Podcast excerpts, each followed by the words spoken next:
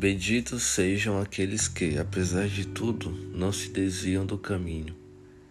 O verso-chave da mensagem de hoje está em Gálatas capítulo 4, verso 9, que diz: Mas agora, conhecendo a Deus, ou melhor, sendo por Ele conhecidos, como é que estão voltando àqueles mesmos princípios elementares, fracos e sem poder?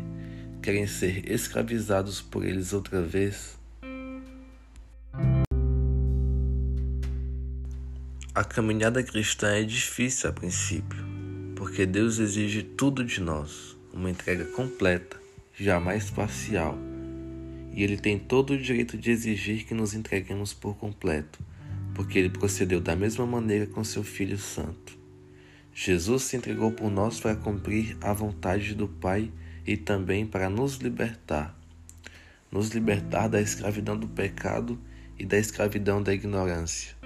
Entretanto, uma vez libertos, é fundamental que nos tornemos cada vez mais vigilantes e nos fortaleçamos em espírito para que não desviemos do caminho, pois já não basta nossa luta diária, a nossa entrega pessoal, ainda temos um inimigo que nos cerca e nos tenta, tentando nos induzir ao pecado a fim de nos acusar, desanimar e pôr em nossa cabeça que não vale a pena abrir mão de tudo pelo reino de Deus.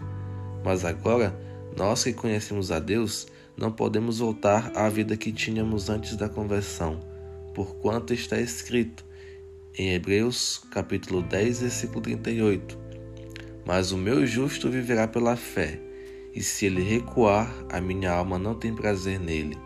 Portanto, não recue, prossiga para o alvo, mantenha-se firme na caminhada e não se desvie nem para a direita nem para a esquerda Olhe para a cruz. Lembre-se do que Cristo fez e do sustento que ele te dá. Não abandone a sua fé.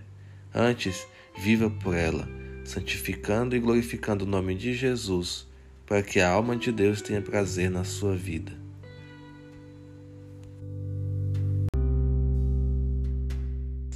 Oração. Pai, Santo e temível Deus, não permita que venhamos a desviar.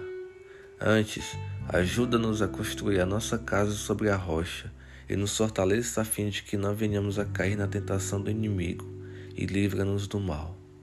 Amém.